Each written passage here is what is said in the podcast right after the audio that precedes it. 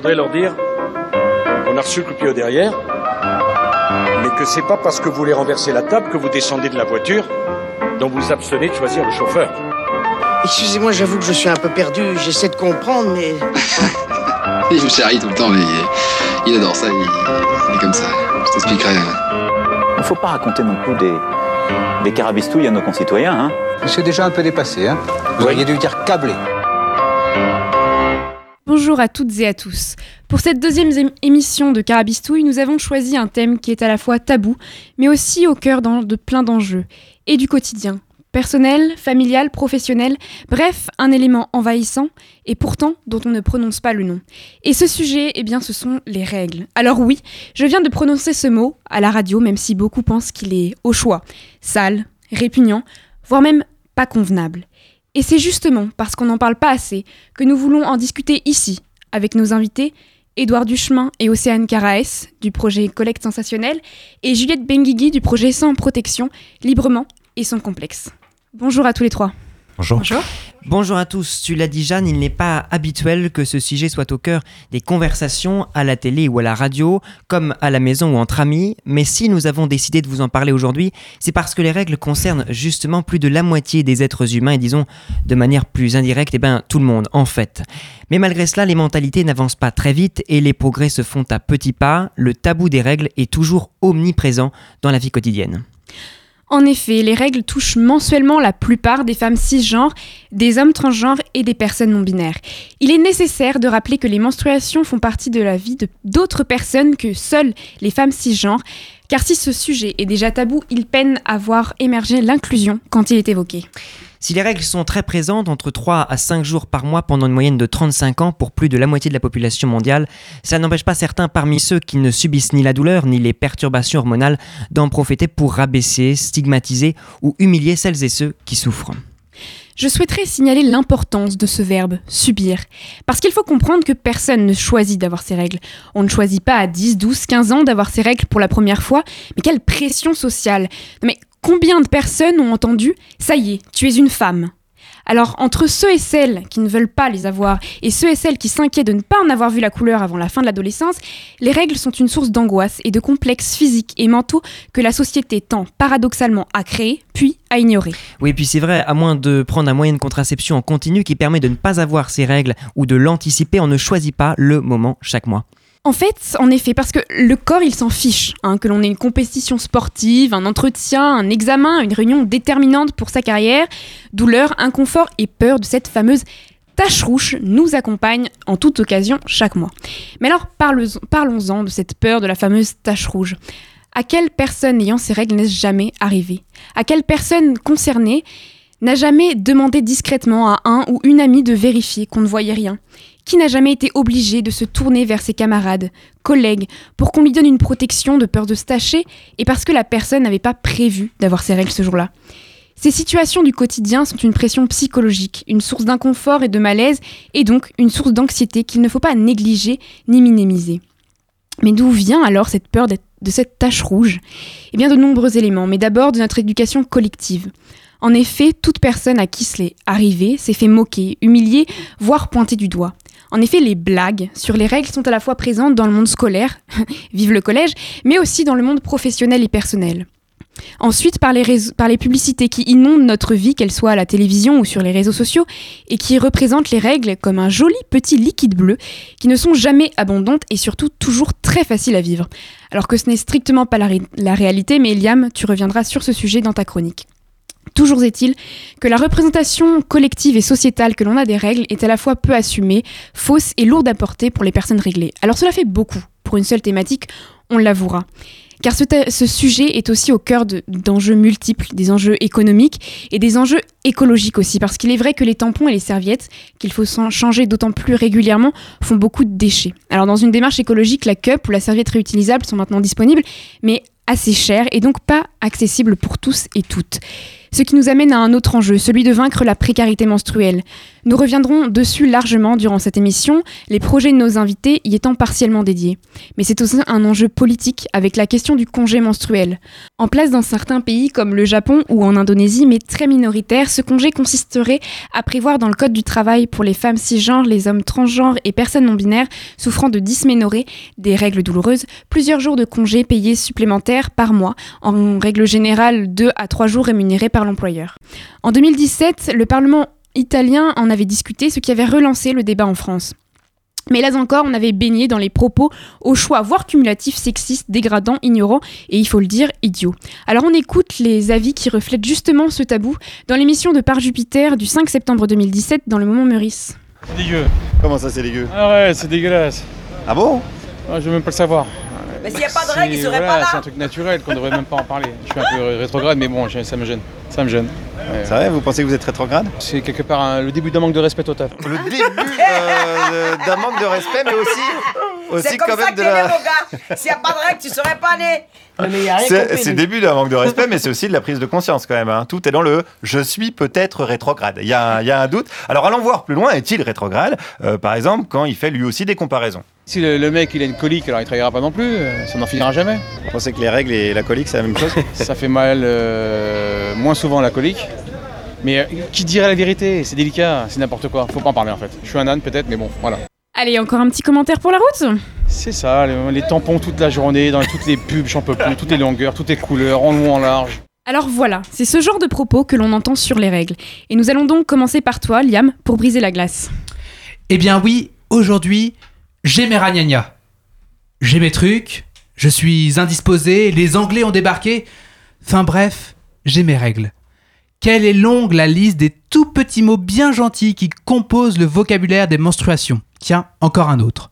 Il nous démontre une certaine forme du tabou des règles, parce que cacher ce qu'on n'aime pas, c'est plus sympa, comme ça on reste bien dans le flou. En 2016, une étude menée par l'application Clou et la Coalition internationale pour la santé des femmes nous montre qu'il existe près de 5000 expressions pour désigner les menstruations.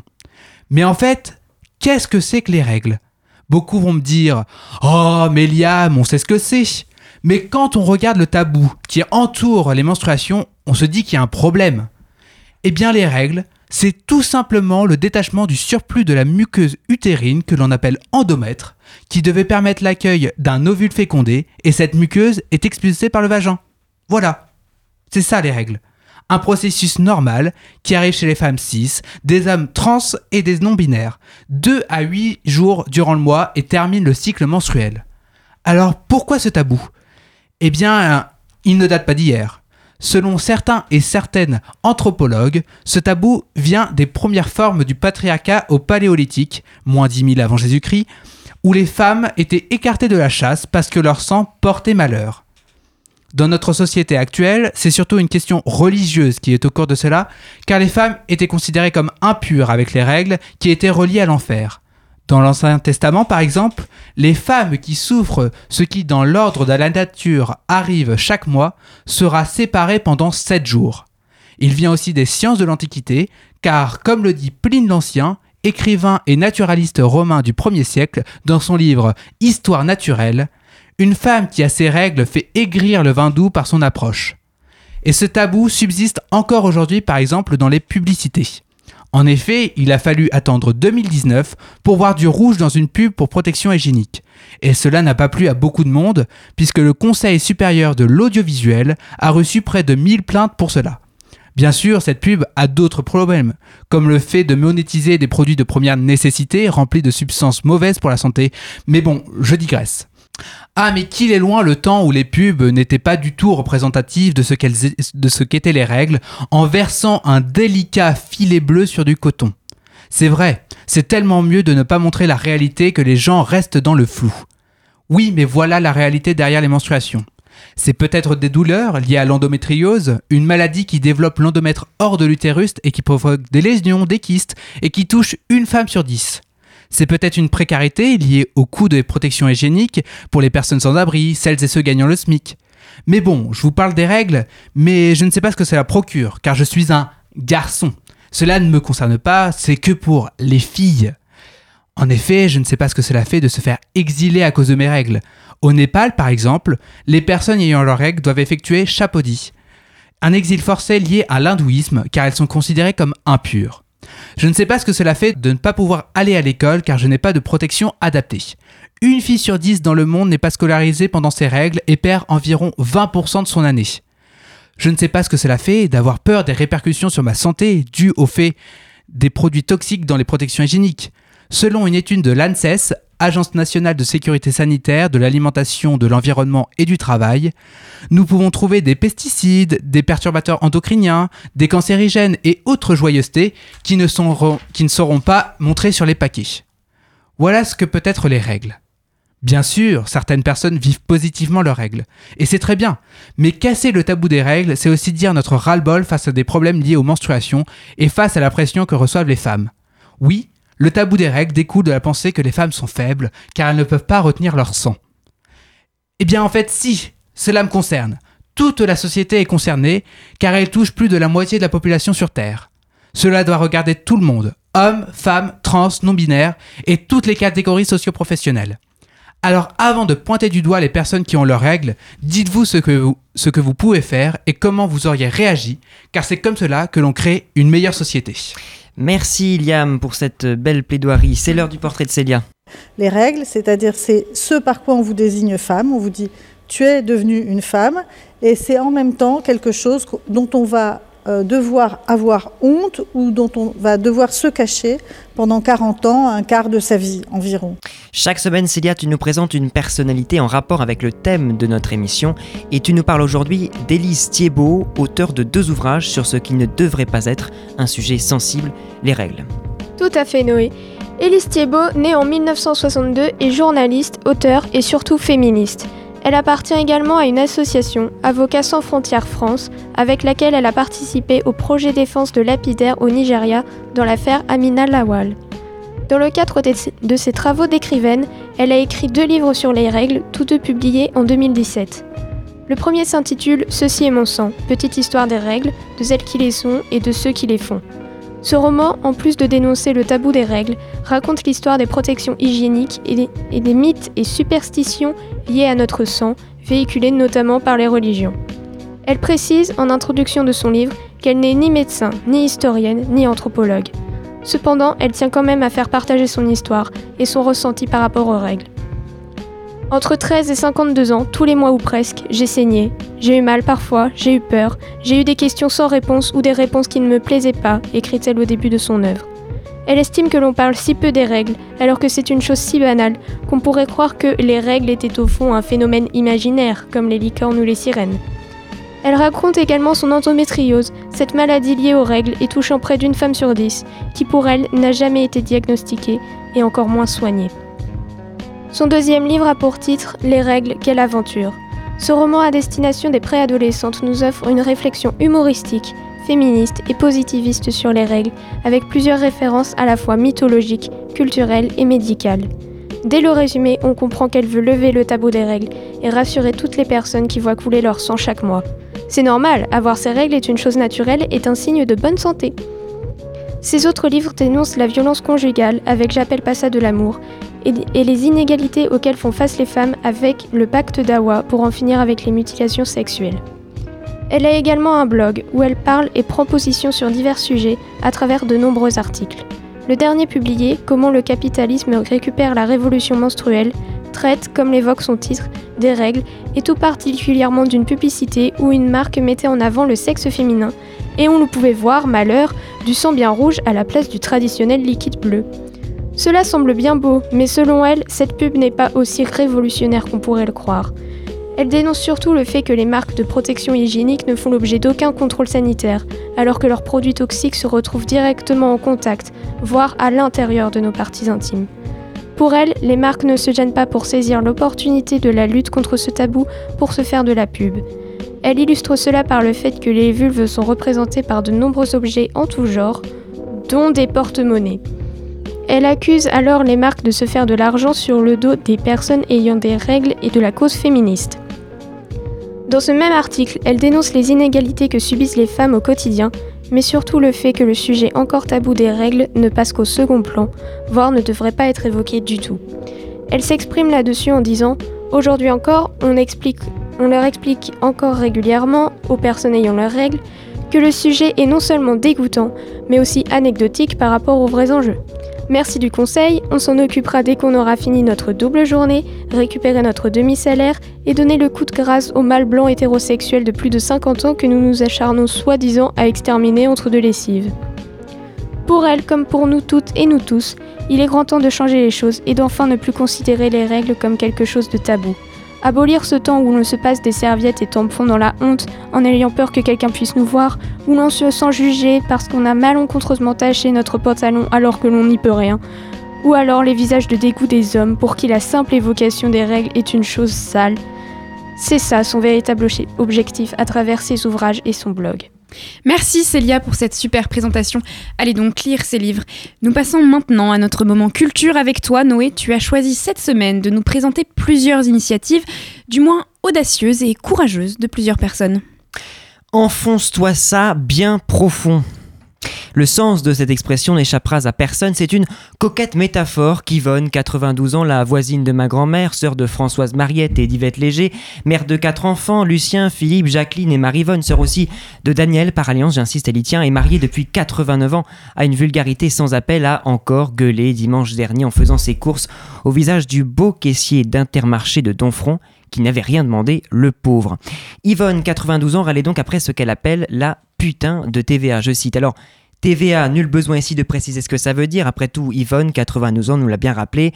Yvonne, qui aime bien dire ce qu'elle sait quand elle le sait, et ce joli caissier d'Intermarché et moi-même pourrons vous certifier qu'elle la connaît bien, la signification de ces trois lettres d'apparence inoffensive TVA.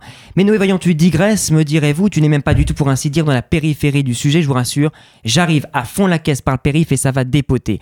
Enfonce-toi ça bien profond, voilà une belle petite phrase à ne pas ressortir quand on veut briller en société. Et je compte bien, moi, briller en société aussi.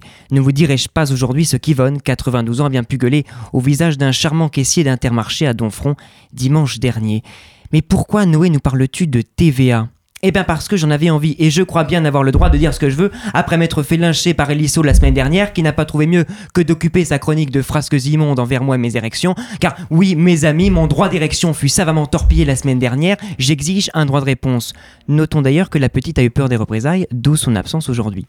Enfonce-toi ça bien profond, une belle petite phrase qu'Yvonne, en toute ignorance, a donc prononcée à l'intermarché de Donfront dimanche dernier en parlant de l'arnaque à la TVA, sans pourtant savoir que pour ses voisins allemands, si la truffe est taxée à 7%, les tampons hygiéniques, eux, le sont à 19%. Voilà, j'arrive au sujet. Alors c'est vrai, Yvonne, 92 ans, s'en tamponne, elle, du pourcentage de TVA des tampons en Allemagne, et elle a bien raison, après tout, elle a dépassé la ménopause, la chanceuse diront beaucoup.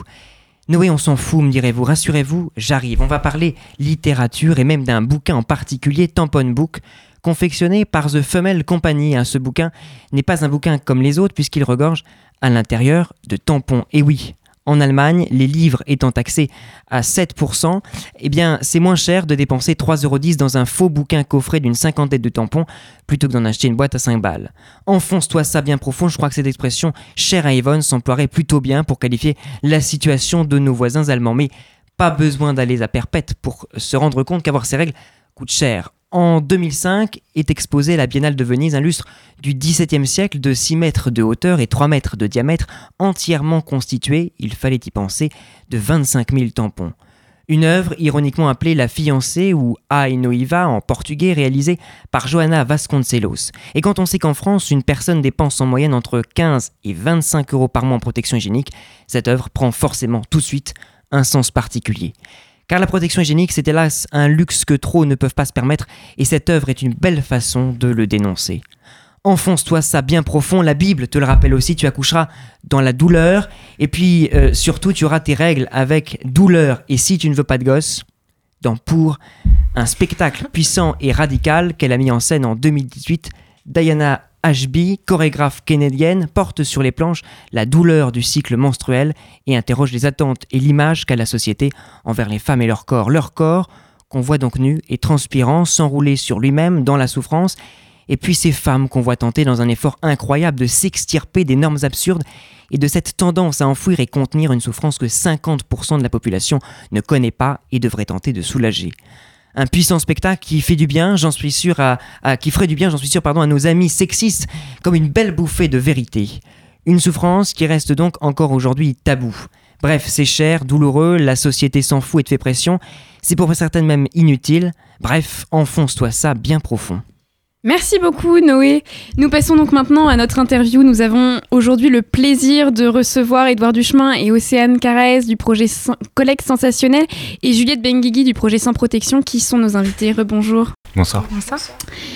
Alors nous avons parlé des règles durant toute cette émission, mais en quelques mots, qu'est-ce qu'avoir ces règles et quels sont les différents troubles ou différentes maladies qui peuvent être liées à ces règles? Alors comme vous l'avez rappelé tout à l'heure, euh, les règles, ou dit encore menstruation, euh, ayant pour étymologie latine mensis, qui veut dire moi, et qui est proche du grec méné, lune, euh, nous comprenons très bien et très vite pourquoi euh, beaucoup de femmes se voient dire alors tu es encore mal luné. Et donc les règles sont d'un écoulement physiologique, comme vous l'avez rappelé, normal, au même titre que les autres liquides physiologiques, les larmes, la sueur, la salive, l'urine ou encore le sperme. Et donc les règles sont composées de sang, de tissu endométrial, de sécrétions et de bactéries vaginales, d'eau et de mucus cervical.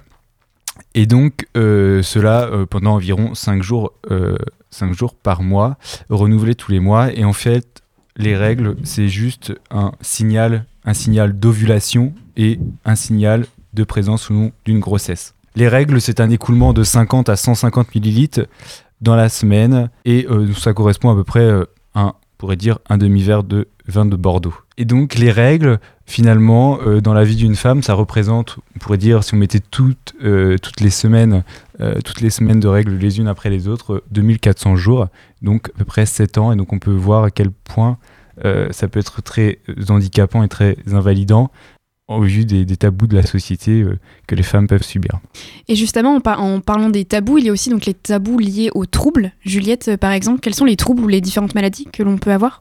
Euh, donc pour les troubles, on a des troubles liés au flux des règles. On peut avoir euh, par exemple des règles trop abondantes, donc l'hyperménorrhée. Euh, on peut ne pas avoir de règles du tout. Ça, c'est dû à plusieurs euh, facteurs, des plusieurs maladies externes. Donc ça s'appelle l'aménorrhée.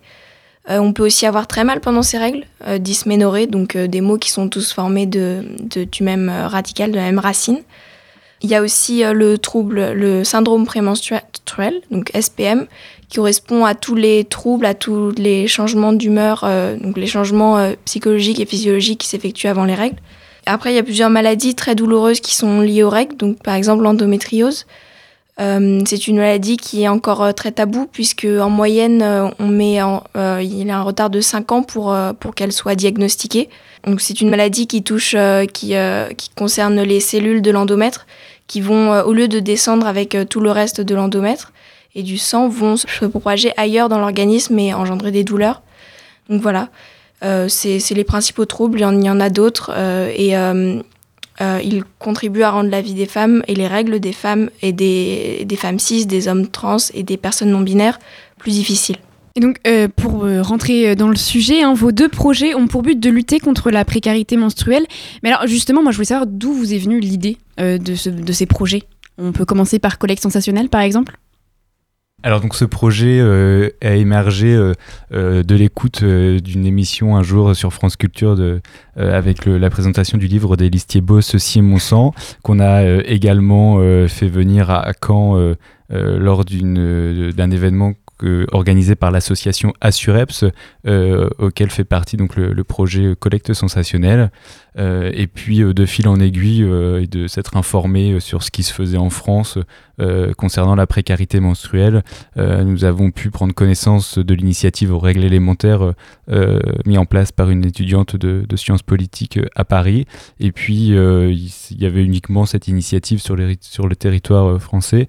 Et donc il nous est venu l'idée de, nous aussi sur le territoire canet de, promouvoir une action pour lutter contre la précarité menstruelle et de mettre en place euh, cette, euh, tout ce dispositif à la fois de collecte, collecte de protection hygiénique euh, qui sont redistribués donc à deux bénéficiaires, l'association itinéraire qui est un accueil de jour pour les familles de femmes et d'enfants et puis euh, l'épicerie solidaire étudiante euh, Agorae euh, au niveau du, de, de l'université. Et donc, euh, du coup, Juliette, pour Sans Protection?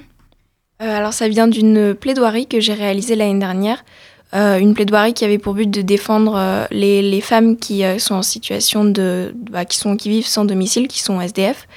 Et donc dans cette plaidoirie, j'ai parlé de la précari- précarité menstruelle. Et, et donc après l'avoir réalisée, je me suis dit que ce serait bien de, de réaliser un projet plus concret. Et donc évidemment en incluant aussi les, les hommes transgenres et les personnes non binaires, puisqu'elles sont aussi concernées j'ai décidé de, bah, de, de créer une collecte, un projet de collecte et de sensibilisation. Et donc évidemment, je l'ai pas fait, je l'ai pas fait seule. J'en ai parlé autour de moi à des amis qui ont été tout de suite très motivés et qui m'ont, bah, qui m'ont soutenu, qui m'ont aidé à l'accomplir. Et en fait, on l'a accompli. Donc voilà, on, nous on est euh, plutôt centré sur euh, des lycées. Sur, euh, on, a, on commence par le lycée LIND. Euh, et puis on- donc c'est à la fois une, idée de collecter pour redistribuer à des femmes dans le besoin, donc au travers d'associations comme les Restos du Cœur, et aussi de sensibiliser les lycéens à cette question pour, euh, pour euh, lutter contre ce tabou. Oui, alors du coup, euh, tu, tu as un petit peu avancé sur ma question d'après. C'était donc quelles sont les démarches et les actions menées? Donc on l'a compris, ce sont deux projets d'abord de collecte et de redistribution à des associations qui sont en contact direct avec des personnes réglées dans le besoin. Euh, et donc vous avez aussi euh, un petit peu des... hum, des dispositifs. Alors euh, pour euh, Sans Protection, c'est des interventions dans les établissements, mais je sais aussi que Collecte Sensationnel a fait aussi parfois des ateliers euh, de discussion lors de forums. Alors ma question c'était quelles étaient les, réactions des administrations à la fois pour les établissements scolaires pour Sans Protection, mais aussi pour la, faculté de Caen, puisque vous avez organisé Collecte Sensationnel, une collecte dans, dans la fac de Caen. Donc quels ont été les retours à la fois des administrations, mais aussi des publics avec lesquels vous discutez sur ce tabou des règles justement? Euh, les réactions étaient très positives des administrations. Euh, Il y a eu beaucoup de questions au début, euh, comment on comptait organiser ça, de quelle manière on comptait en parler aux gens. Mais ça a été positif, vraiment très positif d'une manière générale. Et on a été soutenus ou du moins encouragés à faire ce projet par, euh, par en tout cas l'administration du lycée LIND. Et du coup, nous, euh, pour euh, la collecte sensationnelle, d'abord, bah, il y a la question plutôt du public. Donc, c'est vrai qu'on a pu faire des temps de sensibilisation. Donc, en règle générale, les étudiants et même on a fait des, des temps de sensibilisation auprès de lycéens, tout ça, étaient plutôt très intéressés euh, par la question, même si euh, au départ on a eu quelques réflexions, notamment de garçons qui disaient oh mais non les règles ça me concerne pas tout ça, Euh, mais au fur et à mesure quand on expliquait voilà on essayait de poser un peu des questions, est-ce que ils savent que les règles, que, les protections hygiéniques sont taxées tout ça, tout de suite on, a su capter l'attention et à la fin tout le monde était quand même assez content d'a- d'avoir abordé ce sujet. Et après, au niveau des administrations, euh, y a, on a quand même eu un, soutien, euh, bah, notamment la première collecte qu'on a organisée au sein de la fac. On l'a, en fait, les boîtes de collecte étaient installées dans les bibliothèques universitaires. On a eu de la chance parce qu'on nous a dit qu'effectivement euh, les collectes euh, au sein de la BU étaient souvent refusées et là en fait le projet a attiré l'attention et ça a été vraiment quelque chose qu'ils ont voulu porter. Euh, donc euh, voilà, là c'était un, premier point euh, intéressant et après on a pu rencontrer euh, l'administration au sein de l'université pour euh, voilà parce qu'on aimerait bien euh, poursuivre le projet, pas s'arrêter à, à cette à cette collecte qui était un premier temps pour essayer de voilà de sensibiliser, de de faire parler de la précarité menstruelle. Mais voilà, un, un bon accueil en tout cas du, du projet. Euh, justement, je me permets, parce que ça m'intéresse. Dans le monde, on estime le nombre euh, de personnes en situation de précarité menstruelle à 500 millions et à 1,7 million en France. Quelles sont, selon vous, les solutions envisageables à long terme pour lutter contre la précarité menstruelle? Alors euh, là, pour la, lutte contre la précarité menstruelle, on peut axer sur, différents plans. Le premier qui est donc, nous, ce qu'on a pu mettre en place, la collecte et la redistribution euh, de produits euh, au sein des, organismes euh, sociaux euh, dans, les différentes, euh, villes. Euh, c'est également euh, que euh, ces, dépenses, euh, de produits hygiéniques soient prises en charge par les institutions notamment par exemple à l'université de Caen, euh, que euh, ces produits euh, d'hygiène soient mis à disposition euh, de tout public euh, et que ça rentre dans le fonctionnement, le fonctionnement normal, euh, au même titre que euh, le papier toilette. Euh, le papier toilette, euh, aujourd'hui, on ne se pose plus la question, euh, même si on n'en trouve pas partout, partout, mais globalement, euh, quand même à disposition. Euh, quelque chose on ne se pose pas la question et qui fait partie euh, du fonctionnement euh, des institutions. Donc voilà. Après, là, c'est une réflexion avec, au ni- au niveau du, du ministère euh, de la Santé de faire reconnaître euh, ces produits comme euh, des produits euh, d'hygiène, qui sont des produits d'hygiène mais des produits de, première nécessité. Alors en France, euh, on souhaiterait, sur un plan de réflexion, que ces produits euh, ne soient pas taxés, puisque ce sont des produits euh, qui viennent euh, répondre à un besoin que les femmes, un fait physiologique, elles n'ont absolument pas demandé d'avoir leurs règles. Cependant, il y a, on est tributaire du droit européen où les produits ne peuvent pas être ne, peuvent, pas être exonérés de taxes et la plus basse taxe doit être de, de 5%. Bien, merci beaucoup, Édouard, Océane et Juliette, d'être venus. C'est un plaisir de vous recevoir dans notre émission. Bonne continuation à vous tous et vous, chers auditeurs et auditrices, allez les suivre sur Facebook et Instagram. Voilà, merci d'avoir écouté Carabistouille. Très bonne journée à vous et à la semaine prochaine pour une nouvelle émission pleine d'engagement.